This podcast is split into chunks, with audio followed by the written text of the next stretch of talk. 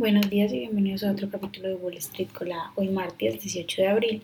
Los futuros del Dow Jones subieron un 0.7%, los futuros del S&P 500 subieron un 0.5% y los futuros del Nasdaq subieron un 0.6%, mientras que los futuros del petróleo bajaron un 0.3% a 80,59 dólares el barril y los futuros del Bitcoin subieron un 2.74%. En el calendario económico de hoy a las 8.30 am serán presentados los permisos, los números de inicios y permisos de construcción de viviendas. En las noticias, Bank of America, que cotiza con ticker BAC, superó las estimaciones de resultados impulsada por la subida de las tasas de interés. La compañía reportó un EPS de 0.94 sobre ingresos de 26.39 mil millones. También dijo que sus ingresos netos aumentaron un 25% y las acciones subieron un 2% en el pre-market después del reporte. Por otra parte, las acciones de Goldman Sachs, que cotizan con el ticker GS, bajaron casi un 4% en el pre-market tras presentar sus resultados. La compañía reportó ingresos de 12.22 mil millones versus los 12.79 mil esperados por los analistas.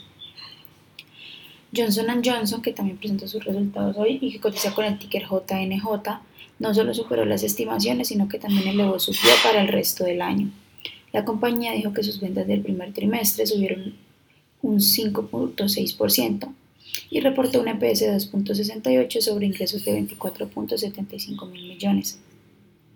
En otras noticias, Apple, que cotiza con el ticker AAPL, anunció, que ayer, eh, anunció ayer que ahora ofrecerá una cuenta de ahorros con un interés del 4.5% en Goldman Sachs para los titulares de su Apple Card. Además, Tim, Cook, que es el CEO de la compañía, tiene previsto inaugurar hoy la primera tienda de Apple Store en, en India, en Bombay, y le seguirá otra en Nueva Delhi esta misma semana.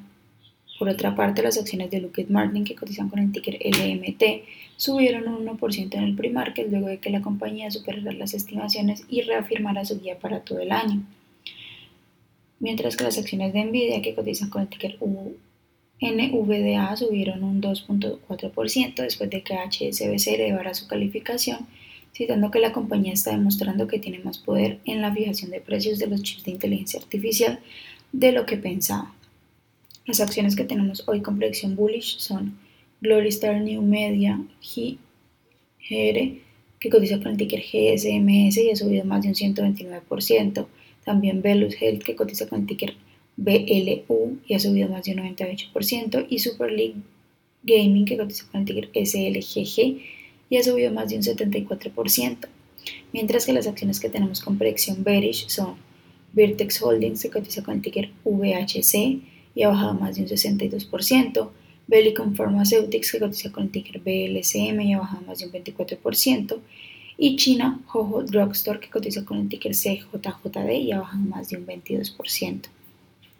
Esas son las noticias que tenemos para hoy antes de que abra el mercado. Les recuerdo que pueden encontrarnos en todas nuestras redes sociales como arroba Spanglish Trades y también visitar nuestra página web www.spanglishtrades.com.